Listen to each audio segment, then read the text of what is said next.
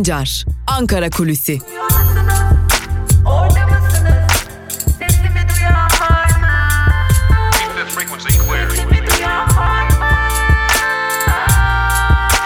Özgürüz Radyo. Özgürüz Radyo. Özgürüz Radyo'dan ve Ankara Kulisi programımızın ilk bölümünden tekrar merhaba sevgili dinleyenler. Hafta içi her gün olduğu gibi bugün de sizlerleyiz. Bugün Ankara'da konuşulan farklı konulara değineceğiz. Evet e, sık sık sizlere Özgürüz Radyo'da Ankara Kulisi'nde siyasi partiler içerisinde konuşulanları, siyasi partilerin gündemlerini, Türkiye siyasetinde olabilecekleri, olanların yorumlarını aktarıyoruz.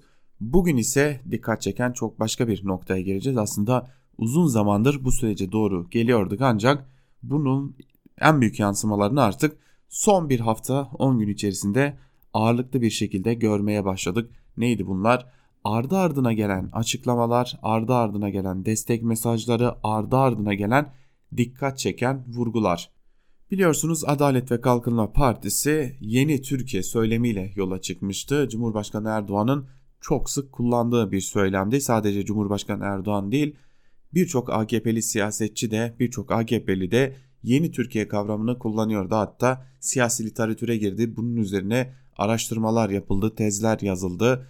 Bu uzun uzadıya tartışıldı. Televizyon programlarında tartışıldı, makaleler yayınlandı. Şimdi yeni Türkiye ne, neydi, ne değildi, ne oldu tartışması birazcık da bilimin, siyaset biliminin tartışması ancak şimdi eski Türkiye olarak bahsedilenleri de dinlemek gerekiyor. Cumhurbaşkanı Erdoğan eski Türkiye'yi nasıl tanımlıyordu? Önce onu bir dinleyelim. Hemen ardından da e, devam edelim. Yeni Türkiye ile eski Türkiye nasıl bir araya geldi? Ankara'da bu konu nasıl konuşuluyor? Ona değinelim. Her sorunu daha çok demokrasi, daha çok vatandaşlık hukuku ve daha çok refah ile çözeriz. Ve bu anlayışla da çözüyoruz. Ve çözeceğiz de. Büyük devlet ve güçlü millet kendisiyle yüzleşerek hatalarını ve sevaplarını masaya yatırarak geleceğe yürüme özgüvenine sahip devlet ve millettir. Kürt sorunu da bu milletin bir parçasının değil, hepsinin sorunudur. Benim de sorunumdur. Sorunların parça parça adres olmaz. Bütün sorunlar Türk olsun, Kürt olsun, Çerkez olsun, Abaza olsun, Laz olsun, bütün Türkiye Cumhuriyeti vatandaşlarının ortak sorunudur. Evet, Cumhurbaşkanı Erdoğan 2005 yılında Diyarbakır'da bu açıklamayı yapmıştı.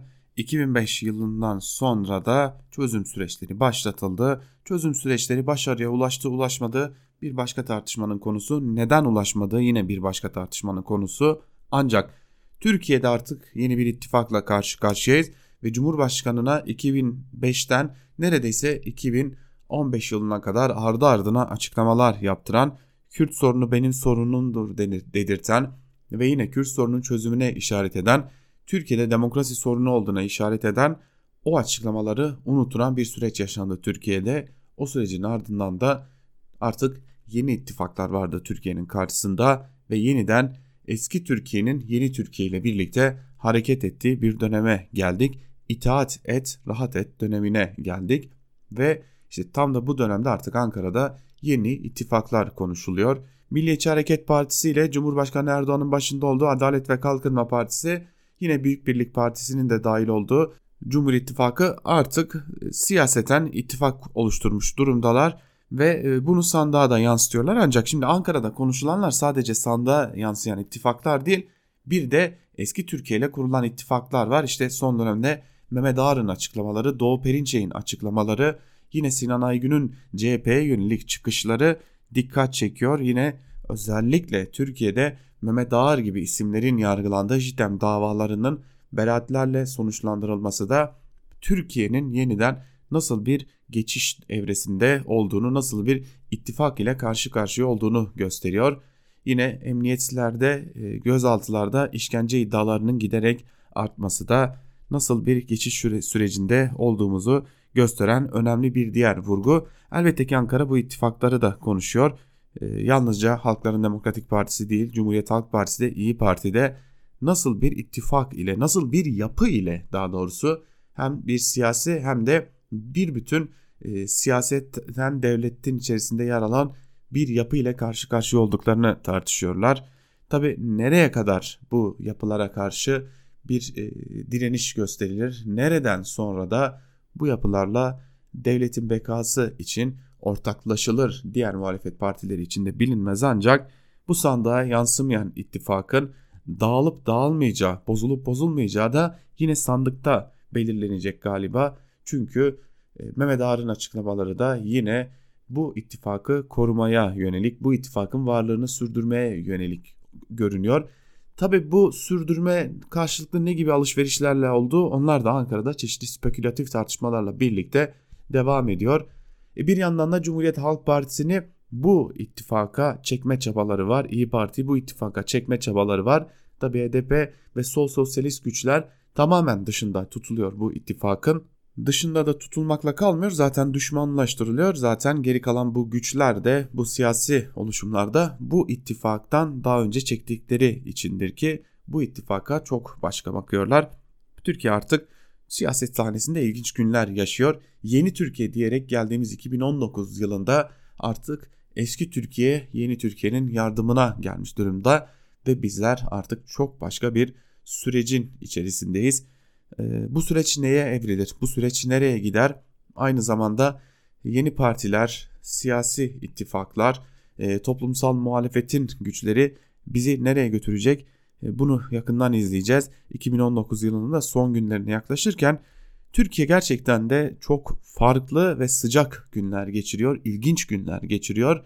Böyle görünüyor ki 2020 yılı Türkiye açısından hiç de kolay olmayacak. Hele ki siyaseten hiç kolay olmayacak. Çünkü bu güçler, bu varlığını yeniden hissettiren güçler var olan bu ittifakı tabii ki buna ittifak diyoruz ama kimin ne alıp verdiğini, kimin ne kazandığını, kimin hangi şartlarla bu ittifak içerisinde yer aldığını tam anlamıyla çözmek elbette ki çok uzun bir çalışmanın ve bekleyişin sonucu olacak. Fakat Ankara'da artık bu konu çok iyi şekilde, çok net bir şekilde konuşuluyor. Ne oluyor? Bizi neler bekliyor? Siyaseten neler yaşanacak? Bunlar merak ediliyor. Ama şunun da altını çizerek bitirelim Ankara kulisini. Bunu sadece muhalefet partileri konuşmuyor. Adalet ve Kalkınma Partisi içerisinde de çok farklı tartışmalar yürütülüyor. Ne oldu da, nasıl oldu da biz e, bize en büyük zararları veren insanlarla bir ittifak içerisine girebildik. Onları mitinglerimize davet eder olduk. Onlar bizim lehimize açıklamalar yapar oldular şeklinde AKP içerisinde de dikkat çeken tartışmalar var. Özellikle Mehmet Ağar'ın açıklamaları, Doğu Perinçek'in açıklamaları AKP içerisinde sanılmasın ki herkesi hoşnut ediyor, herkesi mutlu ediyor. Ne oldu da bu insanlarla böylesi bir ilişki içerisine girdik ve ne oldu da fotoğraf bile vermeye başladık birlikte sorusu AKP'lilerin de aklında. Çünkü onların da bilmediği ya da akıl erdiremediği bir takım ilişkiler olduğunu düşünüyorlar diyelim ve bu ilginç günler bu e, fazlasıyla sancılı günlerinde habercisi olacak gibi görünüyor diyerek Ankara kulisini burada noktalayalım. ikinci bölümde gazete manşetleri ve günün öne çıkan yorumlarıyla karşınızda olacağız. Elimizden geldiğince dilimiz döndüğünce bu ittifakı ve e, aslında biraz da e, yasalar el verdiğince daha doğrusu mevcut baskı ortamı el verdiğince sizlere aktarmaya çalıştık. İkinci bölümde gazete manşetleri ve günün öne çıkan yorumlarıyla karşınızda olmayı sürdüreceğiz. İkinci bölümde görüşmek dileğiyle Özgürüz Radyo'dan ayrılmayın. Küçücük bir ara.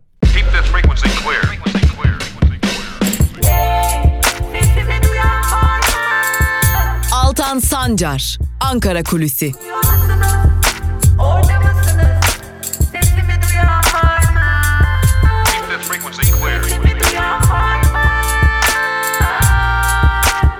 Özgürüz Radyo. Özgürüz Radyo.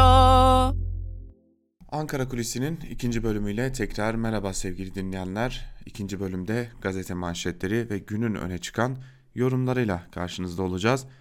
İlk olarak gazete manşetleriyle başlayalım ve Evrensel Gazetesi'ne göz atalım. Evrensel Gazetesi rant kuleleri manşetiyle çıkmış bugün. Manşetin ayrıntılarında ise şu cümlelere yer veriliyor. ATO Başkanı Sinan Aygün ve Ankara Büyükşehir Belediyesi Başkanı Mansur Yavaş arasında Togo kuleleri üzerine yaşanan kriz kent suçunu gün yüzüne çıkardı. Davayı kazanan Mimarlar Odası Gökçek dönemini kentsel talan sürecinin laboratuvarı olarak yorumlarken belediyenin diğer projelerde de üzerine düşen sorumluluğu yerine getirmesini istedi. ŞPO ise sürdürülen çürümüş rant düzeni gözler önüne serilmiştir denildi. Doçent Doktor Berk Esen, otoriterleşen rejimin muhalefet partilerinden seçilmiş belediye başkanlarının elini kolunu bağlamak ve iş yapamaz hale getirmek istediğine dikkat çekti. Esen, AKP'nin inşaat sektörüne dayalı ekonomik, ekonomik çarkına karşı mücadele eden, ona karşı tepki gösteren bütün belediye başkanlarının da benzer bir baskı ile karşılaştığına vurgu yaptı deniyor haberin ayrıntılarında. Yine Evrensel Gazetesi'nden bir haberi aktaralım. Tutuklanan Sur Belediyesi eş başkanına akla ziyan sorular başlıklı bir haber. Ayrıntılar şöyle. Yerine kayyum atandıktan sonra tutuklanan HDP'li Sur Belediye Eş Başkanı Filiz Buluttekin'e sorulan 51 sorudan 46'sı partisinin etkinliklerinden oluştu. HDP'nin seçim irtibat bürosu açılışı, HDP Kadın Belediye Eş Başkanları adaylarının tanıtımı, HDP Eş Genel Başkanları Sezai Temelli ve Pervin Buldan'ın olduğu etkinlikler ile Diyarbakır Valiliğinin izniyle düzenlenen HDP'nin 3 etkinliğine hangi amaçla ve kimden talimat alarak katıldığı soruldu deniyor haberin ayrıntılarında. Haliyle delil bulamadıkları için herhalde böylesi yerlerden delil üretme çabasında görünüyor mahkemeler. Geçelim Yeni Yaşam gazetesine. Yeni Yaşam gazetesi perde siyaseti manşetiyle çıkmış. Ayrıntılar şöyle. Hükümet hem ekonomik ekonomide hem de İdlib Libya üzerinden dış politikada köşeye sıkışmış durumda. Ayrıca eski başbakan Ahmet Davutoğlu'nun parti kurması, Ali Babacan'ın da önümüzdeki günlerde parti kurma çalışmalarını tamamlayacak olması AKP içinde de büyük bir tartışma yaratmış durumda. Ancak tüm bu gelişmeler olurken Türkiye'nin gündemine Ankara'daki rüşvet iddiası getirildi. Ayrıca Kanal İstanbul ve HDP'li ile CHP'li belediyelere kayyum atamalarıyla hükümet tartışmaları yeni kendinden uzak tutmaya çalışıyor. Muhalefete göre ekonomide, dış politikada kendi içinde büyük kriz yaşayan hükümet tartışmanın odağını kendisinden uzak tutmak için yeni kriz alanları oluşturuyor. Denetimindeki basınla da kamuoyunun ilgisini ana kriz gündeminden uzaklaştırıyor denmiş haberin ayrıntılarında. AKP intiharları başlıklı bir diğer haberi aktaralım sizlere. Ayrıntılar şöyle. Ekonomik krizin derinleşmesiyle birlikte intihar vakaları da artmaya başladı. İşçi Sağlığı ve Güvenliği Meclisi sözcüleri de özellikle işçi intiharlarında artış olduğunu belirtiyor. İSİK İzmir Meclisi üyesi Mustafa Güven 2002-2018 yılları arasında 4481 kişinin geçim zorluğu sebebiyle intihar ettiğini belirterek intiharda her yıl bir önceki yıla oranla artış yaşandığını söyledi. İSİK Genel Ko Koordinatörü Murat Çakır ise işçilerin intihara sürüklendiğini söyledi. Yoksulluktan kaynaklı intiharların politik ve sosyal cinayet olduğunu vurgulayan Çakır, intiharlar toplumsal, siyasal, ekonomik olarak çöktüğümüzün ve çürümüşlüğün bir göstergesi. Aşırı derecede bir yoksullaşma var. İşçiler her an işsizlik baskısıyla karşı karşıya. Birçok insan kredi borçlarını ödeyemiyor dedi şeklinde ayrıntılar paylaşılmış. Devam edelim sevgili dinleyenler. Cumhuriyet Gazetesi'ne geçelim.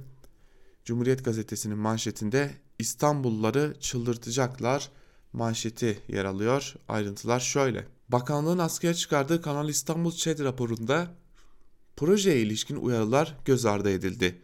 Raporda devlet su işlerinin Terkos baraj havzasının tuzlanma riski endişesine ilişkin yapım aşamasında DSİ'den görüş alınacak ifadeleriyle sorun çözümsüz bırakıldı. Mühendisler boğaz kurtarılamıyor, bu imar projesi yıkım getirecek çalışmalar kenti kaosa sokacak dedi. Emekli Tuğgeneral Ali Er, kanalın güvenlik ve savunma sorunları da yaratacağını söyledi. Bir, birinci ordunun Trakya'nın savunmasından da sorumlu olduğunu belirten Er, savunma derinliği yitirilecek dedi. CHP'nin başvurusunu görüşen Anayasa Mahkemesi projenin yap, işlet, devret modeliyle yapımına olanak veren yasa maddesinin iptal istemini de reddetti. Artık sanırım bir gerçekliği kabullenmemiz gerekiyor. Öyle ya da böyle AKP bu projeyi hayata geçirmek için elinden geleni yapacak. Yargı yoluyla, e, raporları yok sayarak ve tabii ki çevreyi kirleterek bunu yapacaklar. E, öyle görünüyor. Şimdi esas mesele muhalefetin halka bunu nasıl anlatacağı, anlatabilip anlatamayacağı. Çünkü artık her şey burada kilitlenmiş durumda. Devam edelim. Barolardan tarihi uyarı başlıklı bir habere geçelim. Faizsiz finans kuruluşları denetçileri için yayınlanan ve içerisinde şerri hükümler bulunan kurallara 44 baro tepki gösterdi. İstanbul, Ankara ve İzmir'in de aralarında bulunduğu barolar kararın pozitif bilimin, evrensel hukukun ve düşünce özgürlüğünün teminatı olan laiklik ilkesine aykırı olduğunu vurguladı. Girişimi kutuplaştırmayı artıracağını belirten barolar kararlar asla kabul edilemez. Cumhuriyetin temel kazanımlarına laik ve sosyal hukuk devletine sahip çıkmayı sürdürerek hukuk devleti ve demokrasiden asla ödün vermeyecek ve Atatürk'ün çizdiği çağdaş uygarlık yolundan asla vazgeçmeyeceğiz açıklaması yaptı. Geçelim Bir Gün Gazetesi'ne. Bir Gün Gazetesi'nin bugünkü manşetine göz atalım. Şehre ihanetin belgesi manşetiyle çıkmış. Bir Gün Gazetesi ayrıntılar şöyle. Bereketli tarım arazileri, doğal yaşam, temiz içme suyu yok edilecek. 7 yılda bitirilmesi planlanan projenin kaza aşamasında büyük çevre kirliliği yaşanacak. Proje sadece yeni rant alanları ve emlak zenginleri yaratmayı hedefliyor.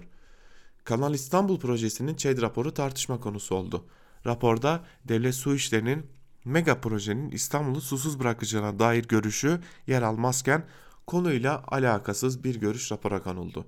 Uzmanlar projenin sadece inşaat aşamasını yaratacağı tahribatın bile İstanbul'u yaşanmaz kılacağı görüşünde ortaklaştı. ÇED raporunun en tartışmalı noktalarından biri de finansal fizibilite bölümü. Ulaşım projesi olarak lanse edilen Kanal İstanbul'un gelir kalemlerinin ilk sırasında gayrimenkullerin satışından kazanılacak para yer aldı. Bu durumda gösteriyor ki proje asıl olarak iktidar ve AKP hükümetinin etrafında çember olan sermaye gruplarının ihtiyacı. Aslında zaten bunu düşünmeye bile gerek, yok. Bu proje oradan başladı, oradan devam edecek. Bakalım başımıza daha neler getirecekler. Daha çok da İstanbul'un başına neler getirecekler. Şimdi Kanal İstanbul'a milyarlarca lira aktarmanın hesabı kitabı yapılıyor Ankara'da. Bir de e, işsizlik konumuz var ve tabii bir de üniversiteliler konumuz var. Üniversite mezunları artık, artık daha az kazanıyor başlıklı bir haberi aktaralım sizlere. TÜİK'in 7 yılda bir yaptığı kazanç yapısı araştırmasının sonuçlarına göre aynı işi yapan kadın ile erkek ücretlerinde fark giderek erkek lehine açılıyor. 2006 yılında yapılan ilk çalışmaya göre o yıl için erkeklerin kadınlardan %1.4 fazla kazandığını bu rakama bu rakamın 2018'de 7.5'e çıktığını gösteriyor. 2018'deki çalışmanın geçmiş dönemlerle karşılaştırmasında bir diğer göze çarpan veri de üniversite mezunlarının kazançlarındaki reel gerileme oldu. 13 yıl önce bir üniversite mezunu ortalama ücretten %89 daha fazla kazanıyordu. Bugün bu rakam %46'ya kadar gerilemiş durumda deniyor haberin ayrıntılarında. Geçelim Sözcü gazetesine. Sözcü gazetesinin manşetinde devlet kala kala 236 gazimizin maaşına mı kaldı sözleri yer alıyor. Manşetin ayrıntıları ise şöyle. Terör gazileri yasa değişikliğiyle erken emeklilik haklarının elinden alınmasını ve maaşlarının kesilmesini Ankara'da protesto etti. Bu vatan için kolunu bacağını feda edip gazi olan kahramanlara devlet 3500 lira civarında gazilik maaşı veriyor. Çalışabilir durumda olan gaziler ise ayrıca, ayrıca kamuda da çalışabiliyorlar ve engellilere tanınan erken emeklilik hakkından yararlanabiliyorlardı. Ancak ancak yasa değiştirildi. Terör gazilerinin erken emeklilik hakları ellerinden alındı. Bugüne kadar emekli olanlardan 236'sının ise emekli maaşları kesildi. Buna tepki gösteren gaziler dün Çalışma Bakanlığı'nın önünde toplanıp isyanlarını haykırdı deniyor haberin ayrıntılarında.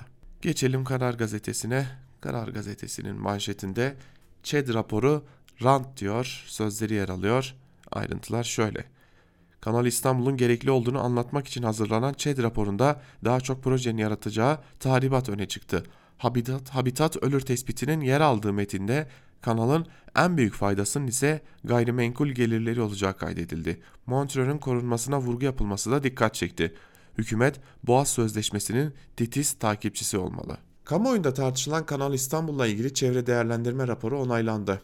1500 1595 sayfalık metinde projenin Marmara'ya yönelik olumsuz etkilerinin değerlendirildiği başlıkların fazlalığı dikkat çekti. Tarım alanlarından su kaynaklarına kadar birçok alanda doğal dengenin bozulacağı belirtildi. En dikkat çeken bölüm ise finans kaynaklarının incelendiği bölümde yer aldı. Gelirler başlığının ilk maddesi gayrimenkul oldu. Konut ve arazi fiyatlarındaki yüksek düzeyde artış da olumlu etki olarak yer verildi. Rant tartışmalarının büyüdüğü süreçte kanalın en büyük katkısının gayrimenkul olacağı ÇED'e yansıdı. Raporda Boğazlar Sözleşmesi'ne de dikkat çekildi. Kanal geçişleri Karadeniz'in hukuki statüsündeki değişiklik meydana getirmemeli. Aksi bir uygulama Montreux'ün ihlali olacak ve Türkiye'yi tartışma platformlarına taşıyacaktır ifadeleri kullanıldı deniyor bu haberin de ayrıntılarında. En büyük kriz hamlesi Rus YPG'si başlıklı bir habere geçelim. 8 Ocak'taki Erdoğan-Putin zirvesi öncesi İdlib'de katliamı arttıran Rusya'dan kirli bir adım daha. Ankara'nın kırmızı çizgilerini hiçe sayan Moskova kendi YPG ordusunu kurmaya başladı. Türkiye'nin sert tepki gösterdiği ABD'nin YPG ordusu projesini Rusya devraldı. Moskova'nın Suriye'nin kuzeyinde Kürtlerden oluşan bir askeri yapılanma yürüttüğü ortaya çıktı. Bu kapsamda Amude ve Teltemir'de kurulan iki merkezde savaşçı alımına başlandığı belirtildi. Bir Suriye Demokratik Güçleri komutanı sürece biz de dahil olduk, yeni güçle çatışma olasılığımız yok dedi. Geçelim Milliyet Gazetesi'ne. Milliyet Gazetesi'nin manşetinde Kuzey Kıbrıs Türk Cumhuriyeti'ne deniz üssü sözleri yer alıyor. Evet e, Doğu Akdeniz'deki gerilim buraya da taşındı. Haberin ayrıntıları ise şöyle. Doğu Akdeniz'deki hak ve çıkarlarını korumak için mücadelesini sürdüren Türkiye'nin Libya ile anlaşması bölgede dengeleri değiştirdi. Kıbrıs Rum yönetiminin İsrail'den İHA almasına geçit kale adımıyla yanıt veren KKTC'de, KKTC'de gözler deniz üssü tartışmasına döndü. Askeri bir hayetin Gazi Mauso'ya 35-40 kilometre uzaklıktaki İskele Boğazı çevresinde yer analizi yaptığı öğrenildi. Kuzey Kıbrıs Türk Cumhuriyeti'nde deniz üssü Doğu Akdeniz'deki sondaj gemilerine eşlik eden savaş gemilerinin daha hızlı görev sahalarına intikal etmesini sağlayacak. Ayrıca bölgedeki gemilerin bakım onarım ikmal desteğinde de hız kazanılacak denmiş haberin ayrıntılarında. Değerli konuta erteleme yolda başlıklı bir haberi aktaralım. Cumhurbaşkanı Erdoğan başkanlığında yapılan kabine toplantısı sonrası konuşan Cumhurbaşkanlığı Sözcüsü Kalın 5 milyon liranın üzerinde olan konut ve konutlardan alınacak değerli konut vergisinin bir yıl ertelenebileceğini söyledi. Kalın Cumhurbaşkanımız çalışma yapılması için talimat verdi. Değerlendirmeler sonrası karar verilecek dedi. Kalın İdlib içinde Rusya'ya heyet gitti saldırıların durmasını bekliyoruz diye konuştu deniyor. Ve hemen bu haberin yanında da İdlib'den bir haber var. Suriye'de Esad rejiminin İdlib'e, İdlib'in güneydoğusuna saldırıları artırması nedeniyle evlerini terk eden yaklaşık 215 bin sivil eşyalarını da taşıdıkları uzun araç konvoylarıyla Türkiye sınırına ve terörden arındırılan Fırat Kalkanı ile Zeytin Dalı bölgelerine göç ediyor. Yerleşecek yer bulamayanlar sınıra yakın yerlerdeki tarım arazilerine çadır kuruyor denmiş haberin ayrıntılarında. Böylelikle Afrin'in de e, nüfus yapısının bir kez de İdlib üzerinden değiştirileceğini de anlamış oluyoruz. Bu da tartışmanın bir başka boyutu olarak görünüyor. Geçelim Hürriyet gazetesine. Hürriyet gazetesi İdlib'de ne oluyor manşetiyle çıkmış. Ayrıntılar şöyle. Türkiye'yi hayati şekilde ilgilendiren gelişmeler var İdlib'de. Durumun ciddiyetini anlatabilmek için 19 Aralık'tan bugüne kadar yaşananlara çok dikkatli bakmak gerekiyor de, deniyor. Haberin ayrıntılarında aslında bu Sedat Ergin'in bir yorumu biz ikinci bölümde yani günün öne çıkan yorumlarını aktarırken bu konuya değineceğiz ve Sedat Ergin'in yazısını da ayrıntılarıyla sizlerle paylaşacağız. Devam edelim. Adalarda fayton yerine iki model başlıklı bir haberi aktaralım. Adalar Belediye Başkanı Erdem Gül, fayton yasağının ardından uygulanacak elektronik adalar modelini hürriyete anlattı. Elektrikle çalışan ve çevre kirliliği yaratmayan araçlar kullanılacak. Toplu ulaşım için 15-20 kişilik minibüsler düşünülüyor. 2-4 kişilik elektronik taksiler tur ihtiyacını karşılayacak. Sembolik olarak 35-40 fayton kullanılacak deniyor haberin ayrıntılarında. Ancak bildiğimiz kadarıyla çevreciler bu sembolik şeyde sembolik duruşa da karşı çıkıyorlar. Zira her halükarda atlara zulmedilecek bu da bir gerçeklik aslında. Geçelim Sabah gazetesine. Rüşvetin kılıfı okul parası manşetiyle çıkmış. Sabah gazetesi CHP'deki 25 milyon liralık rüşvet skandalında yeni boyut. Yavaş Aygün'den para istemediğini doğruladı. Okul bahanesini öne sürdü. Gerçekten rezalet bir gazete nasıl olur bunu görüyoruz. Yani ortada bir rüşvet yok. Okul için sözünü verdiğin okulu yaptır çağrısı da şimdi rüşvet oldu. Bakalım bu geri vites daha nereye kadar gidecek yandaşlarda ve Sinan Aygün'de. Sinan Aygün'ün ekibiyle benden 25 milyon 25 milyon rüşvet istedi diye suç duyurusunda bulunduğu CHP'li Ankara Büyükşehir Belediye Başkanı Mansur Yavaş'ın yeni açıklamaları soru işaretlerini daha da arttırdı. Yavaş 25 milyon lira rüşvet istendi mi sorusuna yanıtında Aygün'den para istendiğini doğruladı. Okul için isterken zorla isteme yok ki. Yavaş'ın bu ifadesi rüşvette okul kılıfı geçirildiği kuşkusunu büyüttü. Yavaş temiz dilekçesinin 25 dakikada geri çekilmesinde de net açıklama getiremedi. Topu hukuk müşavirine attı ve duyunca ona saydırdım. Korkmuş dilekçeyi çekmiş sözleriyle kendini sıyırmaya çalıştı deniyor haberin ayrıntılarında. Ve tabii bizim bir de Milliyetçi Hareket Partisi liderimiz var. Devlet Bahçeli iktidarın küçük ortağı. Kanal İstanbul'a itirazlar şuursuz demiş. Bakalım ne demiş. CHP ve yedekleri Kanal İstanbul projesini aşağılamak ve aşındırmak için adeta iftira yarışına girmişmişler. Bu projeden hiçbir haklı ve hak meşru bahanesi olmadan rahatsızlık duyanlar şuursuz ve gayrimillidirler. Bu projeyle Türkiye'nin eli güçlenecek, stratejik imkan ve kabiliyetleri peki perçinlenecek. Şimdi size bir kayıt dinletmek istiyorum sevgili dinleyenler. Bu kayıt e, Devlet Bahçeli'nin sözlerini taşıyor. Devlet Bahçeli çok değil birkaç yıl önce Kanal İstanbul için ne demiş?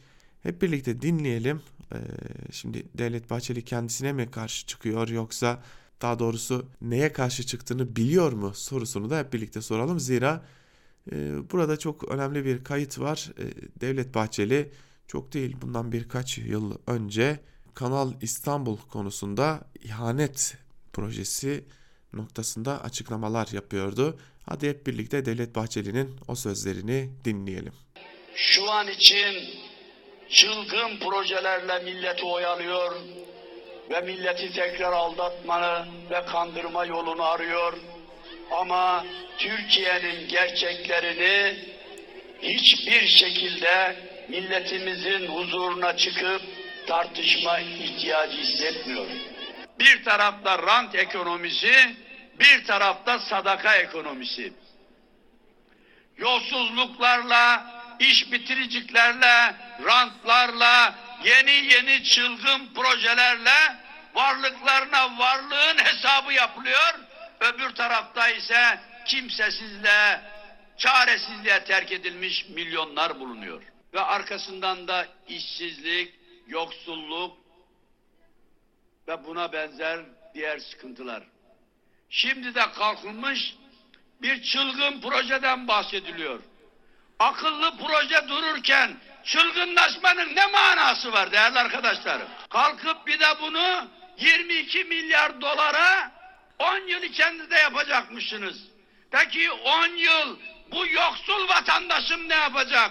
Bu 22 milyar dolarla çok daha hayırlı işlerde yapılabilir. Evet, o zaman geriye tek bir soru kalıyor. Hangi devlet Bahçeli? Geçelim Star gazetesine. Star gazetesinin manşetinde bedelini Avrupa öder sözleri yer alıyor. Yine mülteci krizi üzerinden Avrupa'ya tehdit. Türkiye'nin en üst düzeyde uyarılarına rağmen Avrupa'nın İdlib'e duyarsız kalması Rusya destekli rejim güçlerini iyice pervasızlaştırdı. Şiddetlenen saldırılar nedeniyle ölümden kaçan yüz binlerce kişi yine yollara düştü. Küresel Mülteci Forumu'nda Suriye'deki katliamlara dikkat çeken Erdoğan, Türkiye artık göç yükünü tek başına taşıyamayacaktır diyerek Avrupa'yı uyarmıştı. Uluslararası topluma seslenen Suriye Geçici Hükümeti Başkanı Abdurrahman Mustafa ise göç krizinin sadece Türkiye ve Suriye ile sınırlı kalmayacağını vurguladı. Hiç kimsenin dikkate almadığı bir geçici hükümet başkanı varmış bir de Suriye'nin böylelikle öğrenmiş olduk. Geçelim Yeni Şafak'a. Türkiye Muhalefet Partisi manşetiyle çıkmış Yeni Şafak. Ayrıntılar ise şöyle. Kanal İstanbul'a yaptırmayız diye karşı çıkan CHP, Menderes ve Özal döneminde de yollara, barajlara ve köprülere muhalefet geleneğini devam ettiriyor. 80 yıldır değişmeyen CHP, AKP döneminde de İstanbul Havalimanı 3. köprü ile otoyolları engellemeye çalıştı ve Gezi kalkışmasını bunun için tahrik etti deniyor. Haberin ayrıntılarında yine oturup masa başında senaryo yazılmış Yeni Şafak'ta ve bu senaryoda e, kendileri çalıp kendilerinin oynadığı gazetenin manşetine taşınmış. Akit gazetesi de bugün yine aynı şekilde işte CHP bu manşetiyle çıkmış. Rüşvet, yolsuzluk ve usulsüzlük çarkının dönmeye devam ettiği CHP'de partinin terör örgütleriyle olan bağlantılarını ifşa eden ve tek adam düzenine tepki gösteren isimler bir bir tasfiye ediliyor. Koltuk sevdalısı Kemal Kılıçdaroğlu aralarında kardeşinin de bulunduğu onlarca muhalif ismi kirli tezgahlarla siyaset dışına itti deniyor haberin ayrıntılarında. Tabi başka bir ihtimali daha düşünmek lazım. Acaba AKP teşne olup da CHP kumpas kurmaya çalışanları partiden uzaklaştırmış olabilirler mi? Gazete manşetlerini noktalayalım. Günün öne çıkan yorumlarına geçelim. Zira gazete manşetlerinin son anlarına artık özellikle de Akit ve Yeni Şafak'a geldiğimizde sinir katsayısı giderek yükseliyor. Zira artık utanmazlığın seviyesinin nerelere geldiğini hep birlikte görebiliyoruz. Biz geçelim günün öne çıkan yorumlarına ve ilk olarak Hürriyet gazetesinden Sedat Ergin ile başlayalım. Sedat Ergin, Fırat'ın doğusu Libya derken İdlib kendini yine gösterdi başlıklı bir yazı kaleme almış ve bir bölümünde şunları aktarıyor. Durumun ciddiyetini anlatabilmek için Esad rejimi ve Rusya'nın İdlib'in güneydoğusunda 19 Aralık Perşembe günü başlattıkları İdlib Şafa 2 harekatının doğrudan bir sonucuna dikkat çekebiliriz. Türk Silahlı Kuvvetleri'nin Surman'daki 8 numaralı askeri gözlem noktası pazar akşamından bu yana rejim bölgesinin sınırları içerisinde kalmış bulunuyor. Hatırlanacaktır. Esad ordusunun geçen Ağustos ayında sonuçlanan harekatında da Türk Silahlı Kuvvetleri'nin İdlib'in güneyinde Han Şeyhun'da hemen altında Morik'teki 9 numaralı, numaralı gözlem noktası rejim bölgesinin sınırları içerisinde kalmıştı.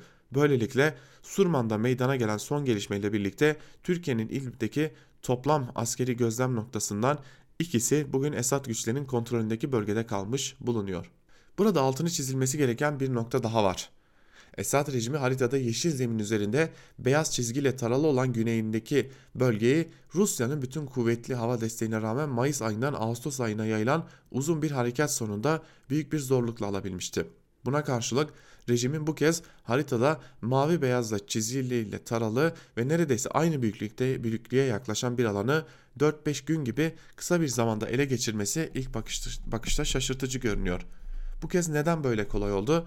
Türkiye'de akademik düzeyde en önemli İdlib otoriterlerinden biri olan doçent Serhat Erkmen dün fikirturu.com haber portalında kaleme aldığı İdlib'de büyük krizden önce son adım başlıklı son derece bilgilendirici analizinde bu soruyu bir dizi faktör üzerinden yanıtlıyor.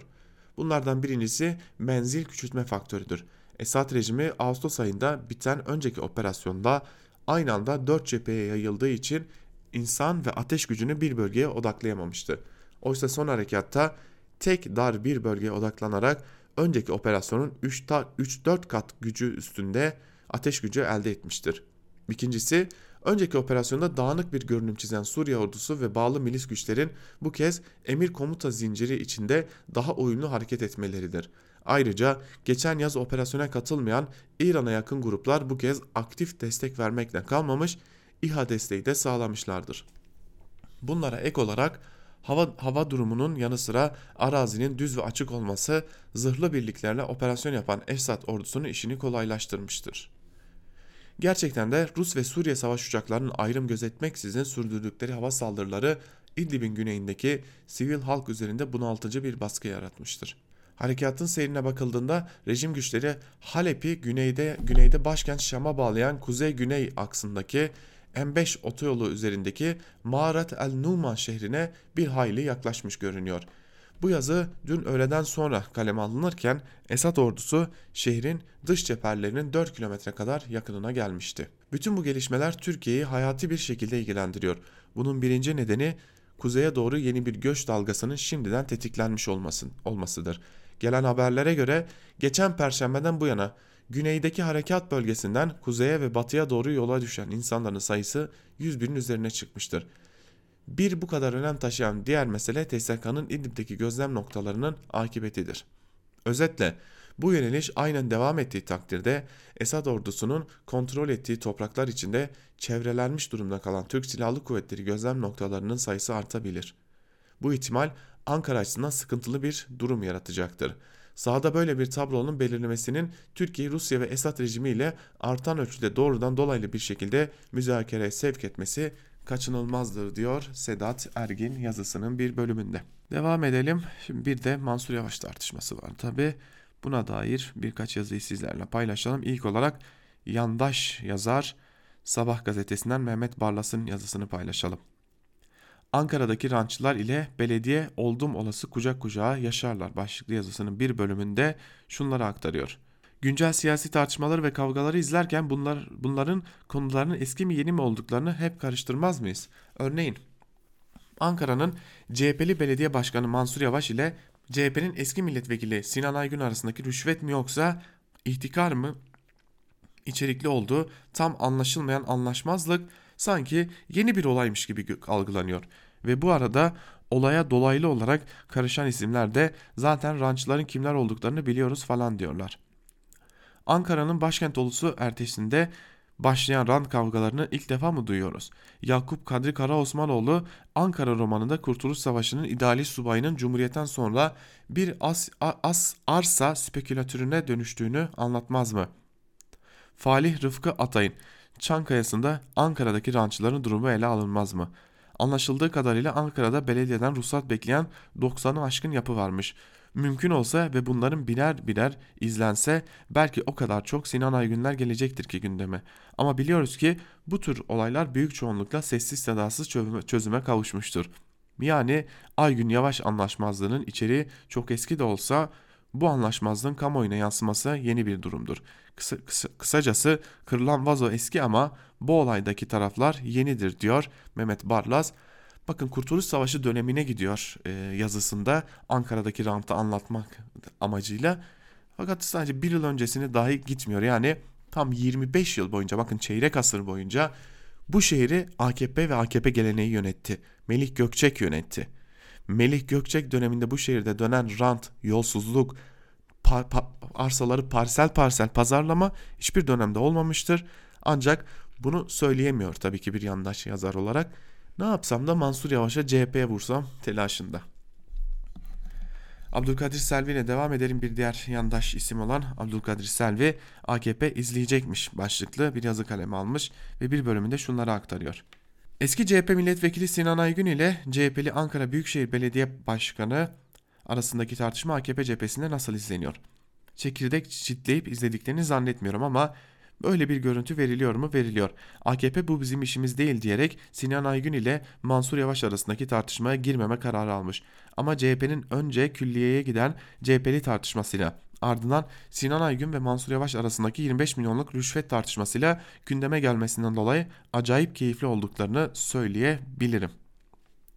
Sinan Aygün ile Mansur Yavaş arasında 25 milyon liralık rüşvet tartışmasına neden olan olayda aydınlatılması gereken gri alanlar var. 1. Sinan Aygün'ün kız kardeşiyle belediye gittiğini belirterek grup odasına girdik. 8 tane meclis üyesi abi bize ne vereceksin diye soruyor, soruyorlar. Sizde hiç korku yok mu? Burası CHP grup odası burayı dinliyorlardır. Ben size bir şey vermem dedim şeklinde konuştuğunu ve buraya para çuvalıyla mı getireceğim diye tepki gösterdiğini anlatmıştı. 25 milyon az bir para değil. Peki 8 kişinin bulunduğu ortamda rüşvet istenir mi?'' Bu tartışmaların tam göbeğinde yer alan bir isim var. CHP'nin belediye meclis üyesi ve Sinan Aygün'ün kız kardeşi Sibel Aygün. Şu ana kadar herkes konuştu ama bir tek o konuşmadı. Sibel Hanım'a ulaştım, kendisiyle konuştuk. Daha doğrusu konuştuk ama hiçbir şekilde konuşmayacağını söyledi. Bütün olayların içinde olduğunu, her şeyin ortaya döküldüğünü, partisine zarar vermemek için konuşmayacağını, Sinan Aygün'ün suç durusunda kendisiyle ilgili bölümlerinde yer aldığını söylemekle yetindi. Sinan Aygün kendini anlatmak için basın toplantısı düzenledi. CNN Türk'te Ahmet Hakan'ın programına çıktı. Bu onun hakkıdır ancak Sinan Aygün'ün Togo kuleleri kadar bir üslup sorunu da olduğu ortaya çıktı. birkaç örnek paylaşmak istiyorum. İnşaat yapmışım. Bunun değeri 950 milyonmuş. Bu adam Ankara'yı yönetecek. Bu adam Ankara için mahsurlu. Bu kadar bilgisiz, bu kadar cahil bir insan bu belediyeyi nasıl yönetecek? Mansur Yavaş iddiasında diyor ki biz 25 milyon okul için istedik. Abire cahil adam sen 25 milyon okul bedelini nasıl buldun? Adamın tabii ki teknik bilgisi olmadığı için Mansur'un istinafa götürüp de geri çektiği karar. Sinan Aygün'ün bu adam dedi cahillikle suçladığı 31 Mart yerel seçimlerinde Ankaralıların %51.93 oy oranı ile Ankara Büyükşehir Belediye Başkanı seçtiği Mansur Yavaş. Sinan Aygün haklıdır haksızdır o ayrı konu ama ben bu üslubu doğru bulmadım. Büyüklerimiz boşuna üslubu beyan aynı ile insan dememişler diyor Abdülkadir Selvi'de yazısının bir bölümünde. Tabi yazısının başında AKP'lerin çok keyifli olduğunu ve bir de durumu izlemekle yetineceklerini söylüyor. E tabi bu kadar yandaş gazetem olursa ben de durum hakkında açıklama yapma ihtiyacı duymam. Gazetelerim geri kalan işi hallederler bir tetikçi gibi davranırlar. Benim de konuşmama gerek kalmaz. Aslında AKP bu tartışmaları filan izlemiyor. Bu tartışmaların tam göbeğinde CHP operasyon çekmek, CHP, CHP operasyon çekerek üstüne üstelik bir de gündemi değiştirmek, Mansur Yavaş'ı siyaseten yükselirken aşağı çekmek, yerel yönetimlerden geldi, gelen AKP'nin yerel yönetimlerle gideceğini düşünmek gibi birçok noktada hamle yapmaya çalışıyor. AKP bu tartışmanın dışında değil, AKP bu tartışmanın tam odağında ve fitilini ateşleyendir. Hiç öyle kendilerini dışarıda tutmak gibi bir niyetlerinin de olduğunu sanmıyorum. Devam edelim. Bir diğer yazıya geçelim. Bir diğer yazı olarak da Saygı Öztürk'ün Sözcü gazetesinden kaleme aldığı kulelerde FETÖ araştırmasını MHP istemiş başlıklı yazısının bir bölümünü sizlerle paylaşalım. Togo kuleleri konusunda Ankara Büyükşehir Belediyesi Meclisi'nde MHP grubu tarafından 13 Haziran 2019 tarihinde verilen tüm siyasi partiler tarafından da desteklenen soru önergesiyle sıcak gündem haline geldi. Önergede FETÖ paralel devlet yapılaması iddialarına yer veriliyor. Mali Suçlar Araştırma Kurulu'nun yani MASA'nın bilgilendirilmesi böylece meclisin sorumluluktan uzak tutulmasına da dikkat çekiliyordu. Togo arazisiyle ilgili emsal 2.5 yoğunluk artışı önerisi imar mevzuatına planlama ilke ve esaslarına uygun olmadığı gerekçesiyle 17 Aralık 2015 tarihinde belediye meclisi tarafından reddediliyor. Sinan Aygün ve ortağı karara itiraz ediyor. 15 Temmuz 2016 FETÖ darbe girişiminin yaşandığı tarihtir. O gün belediye meclisi toplanıyor. Togo kulelerinin emsal yoğunluğunu 1.5'tan 2.1'e çıkarıyor. Plan notlarıyla ekstra yoğunluk artışı getiriyor. Bu plana askıda itiraz ediliyor. İtiraz gerekçesinde parsel hissedarlarının Mehmet hissedarlarından Mehmet Akgül'ün FETÖ üyesi olmaktan aranan Ömer Akgül'ün ağabeyi olduğu ağabey üzerinden bu arsanın gizli ortağı bulunduğu öne sürülen Mehmet Akgül'ün kardeşi adına aynı zamanda Alan Taahhüt İnşaat ve Kule Yap Yapsat İnşaat Taahhüt Ticaret AŞ'nin de ortağı olduğu Ticaret Sicil gazetesi kayıtlarıyla itiraz dilekçesinde dile getiriliyor. Böyle bir plan değişikliğinin FETÖ'ye hizmet ettiği belirtiliyor. MHP'nin gündeme getirdiği konu aslında diğer siyasi partiler tarafından da biliniyordu. Ama İtiraz pek dinlenmedi ve sonuçta plan değişikliği kesinleşti diyor Saygı Öztürk yazısının bir bölümünde. Yine Sözcü gazetesinden Çiğdem Toker, Togo kulelerinde şirketler başlıklı bir yazı kalemi almış ve bir bölümünde şunları aktarıyor. Togo Kuleleri diye anılan iş merkezi parselinde Melih Gökçek döneminde parsel sahibi şirketler lehine yapılmış imar planı değişikliği emsal artışından söz ediyoruz. AKP sözcüsü Ömer Çelik'in bu meseleyi tamamen ana muhalefete mal ederek biz de gazetelerden okuyoruz sözü inandırıcı olmaktan uzak. Örtülü artışlarla 120 bin metrekareye çıkarılan bu imar rantında siyasi parti aidiyetlerinden bağımsız çıkar ortaklıkları olduğu açıktır. Siyasetin gündemine oturan bu iki parselin mülkiyet yapısına yakından bakmakta fayda var. Eskişehir yolu ile Anadolu Bulvarı üzerindeki 12 bin metrekarelik arazi iki parselden oluşuyor. Ankara Büyükşehir Belediyesi Meclisi'nin 15 Temmuz 2016'da emsal artışı verdiği sonra da plan notları aracılığıyla fazla inşaat yapma imkanı tanıdığı ana arazinin mülkiyet yapısı son birkaç yılda enteresan değişimlerden geçmiş. Başlangıçta iki parselin sahibi 3 şirket. Togo Ayakkabı, Alan Taahhüt İnşaat ve Kule Yapsat İnşaat. Ankara Büyükşehir Belediye Başkanı Mansur Yavaş, Aygün hakkındaki suç duyurusu dilekçesinin eklerinde de bir iddiada bulunuyor. Şüpheli Sinan Aygün'ün ortağı olan Alan Taahhüt İnşaat AŞ'ye ait parsel üzerinden hain terör örgütü FETÖ'ye finansman sağlamış olup bu yolla terörizmin finansmanı hakkındaki kanuna muhalefet ve Türk Ceza Kanunu'nun madde 220'ye 7'de öngörülen örgüte yardım etmek suçlarını işlemiştir. Evet, şimdi Çiğdem Toker'in bu yazısı çok önemli bir noktaya tam olarak parmak bastı. Biz az önce isyan ettiğimiz nokta aslında. E, tam olarak AKP bu işin göbeğinde ama bu işin dışındaymış gibi kendini göstermeye çalışıyor. Geçelim gazete duvardan Kemalcan'ın yazısına inat siyaseti başlıklı bir yazı kalemi almış. Kemalcan ve yazısının bir bölümünde şunlardan bahsediyor. Türkiye siyasetinde inadın taşıyıcı temalardan biri olması çok da yeni değil aslında. Çok kullanılan ve çok kullanıldığı için her yere yapıştırılabilen kirli macun kıvamına gelmiş dava fikriyle bir akraba akraba bir motivasyon. Türkiye'deki pek çok siyasi akım, yapı ve siyasi aktör kararlılık ve sürekliliğini vurgulamak için saklı bir inatçılık övgüsüyle anılır, kendini böyle sunmakta sakınca görmez. AKP'nin ve asıl olarak Erdoğan'ın içinden çıktığı sağ düşünce iklimi, İslamcılık ve özel olarak milli görüş hareketi, inat ve inatçılık meselesini siyasi dile aktarma pratiklerinin önemli örneklerini vermiştir. Bu çizgiler doğrudan popülist etkiyle sınırlanamayacak olsa da içlerindeki popülist nüveler hayli güçlüdür. Popülizmin temel ayrıştırma denklemindeki halkla inatlaşan elitler ve milli iradeyi hakim kılmaya çalış kararlı inatçılar ikili gayet belirgindir. Bugün olduğu gibi düşmanlaştırma noktasına vardırılan çatışma hem pozitif hem de negatif göndermelerle inat üzerinden si siyasi hissiyata eklemlenir. Milletle inatlaşan elitlere, Türkiye'yi durdurmaya yemin etmiş iç ve dış düşmanlara, kalkılan atağa çelmelemeye çalışan kif kifayetsizlere karşı kendinden menkul, haklılığa yansılanmış ölçüsüz inat alkış alır.'' Topçu Kışlası, 3. Havalimanı, köprü, kanal, her nevi beton dökme işi. Suriye'ye veya Libya'ya asker göndermek, S-400 almak ya da değerli yalnızlık, vesayet kaldırma iddiasının yanına kayyum düzenini eklemek, rasyonel faydası biten kutuplaştırmayı sürdürmek, her türden ideolojik kışkırtma. Açık siyasi kayıplara rağmen damat ısrarı, çökmüş inşaat ekonomisini yeniden yüzdürme çabası veya şatafatlı israf ile toplumsal buhrana körlük. Bütün bu inat performanslarının rasyonel faydalar için yapıldığını söylemek hayli zor. Bazılarının çok belirgin pragmatik faydaları paylaşım tercihlerinden gelen mecburiyetlerle ilişkisi ortada.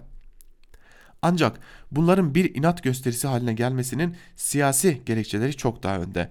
Erdoğan için hala siyasi rasyonelite çıkar ve gerekliliklerden daha çok kaba biçimde göze sokulan inatla besleniyor ahlaki, siyasi ve bilimsel itirazları ikna ile karşılamak yerine onların karşısında kararlılıkla duran lider olmak daha önemli görülüyor demiş Kemal Can yazısının bir bölümünde ve Erdoğan ile aslında e, bu AKP'nin bu inadının temellerini mercek altına almış yazısında. Biz de Kemal Can'ın yazısıyla birlikte Ankara Kulisi'nin ikinci bölümünü de burada noktalayalım. Ve e, şunu hatırlatalım. Biz ilerleyen saatlerde gazete manşetlerini burada tamamladıktan sonra haber bültenleriyle günün gelişmelerini aktarmak üzere karşınızda olmayı sürdüreceğiz. Sizler Özgürüz Radyo'dan ayrılmayın. Şimdilik hoşçakalın.